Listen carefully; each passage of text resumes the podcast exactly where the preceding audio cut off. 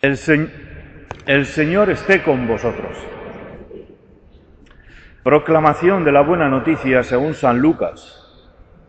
En aquel tiempo los discípulos de Jesús contaron lo que les había pasado por el camino y cómo lo habían reconocido al partir el pan.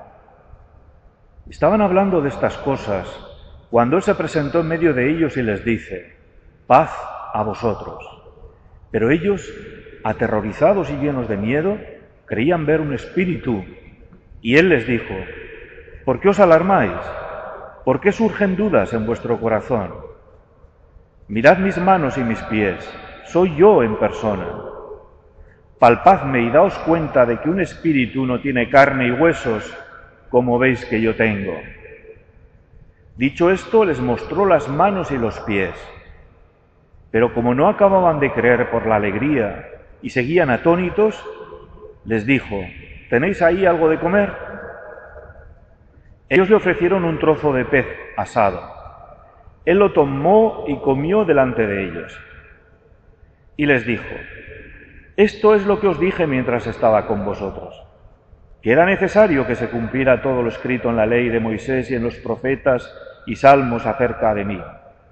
Entonces les abrió el entendimiento para comprender las escrituras y les dijo, así está escrito, el Mesías padecerá, resucitará de entre los muertos al tercer día, y en su nombre se proclamará la conversión para el perdón de los pecados a todos los pueblos, comenzando por Jerusalén.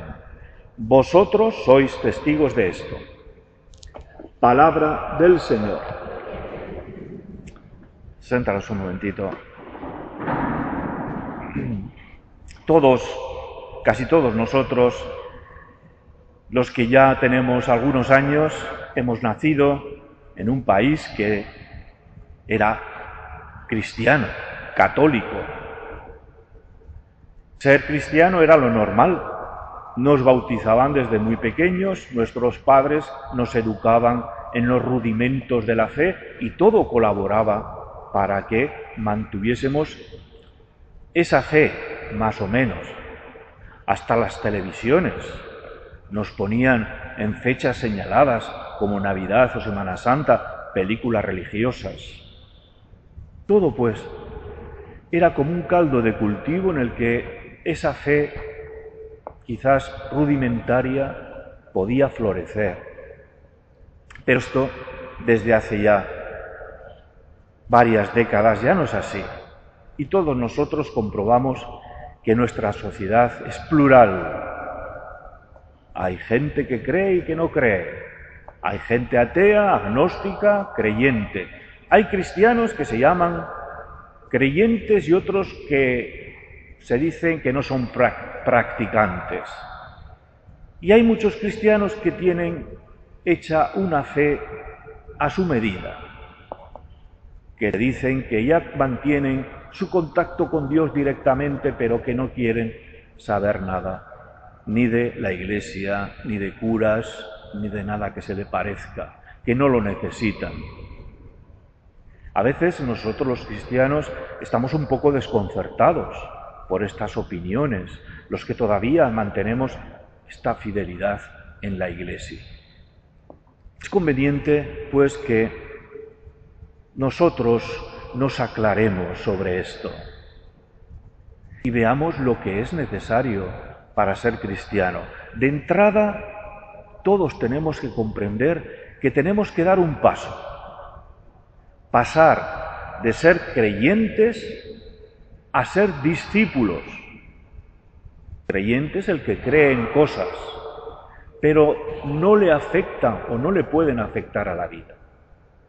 El discípulo es el que toma el seguimiento de Jesús como el criterio de su vida.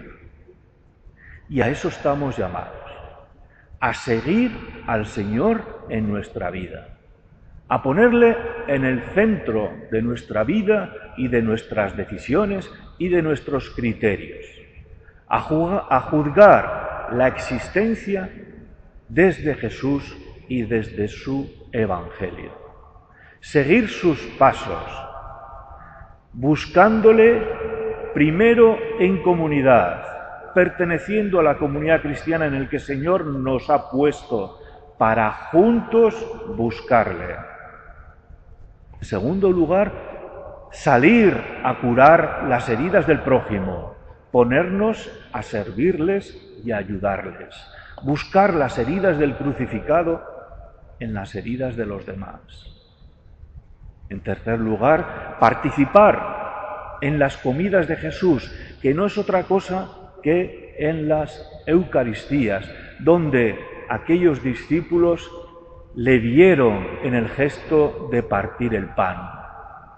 Aquí Jesús se hace presente de una manera invisible, pero no menos real, se nos da espiritualmente en el pan y en el vino.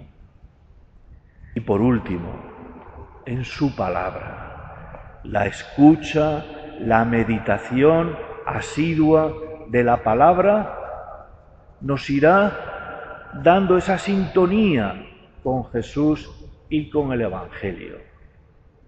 Y después, a esperar sin tardar el Señor vendrá y nos iluminará. Nosotros le buscamos, pero Él saldrá a nuestro encuentro cuando nosotros le mostremos esta predisposición. ¿Y cómo saldrá nuestro encuentro? Lo dice el mismo Evangelio, iluminándonos interiormente, dándonos certeza de que está a nuestro lado, iluminando nuestras circunstancias, nuestras alegrías y tristezas. Esa es, queridos hermanos, nuestra experiencia pascual, juntos buscando al Señor, saliendo cada uno a ayudar a los demás en lo que puede, participando en la Eucaristía, escuchando y meditando la palabra. No dudéis, no dudemos que el Señor vendrá pronto y raudo a nuestro encuentro. Que así sea.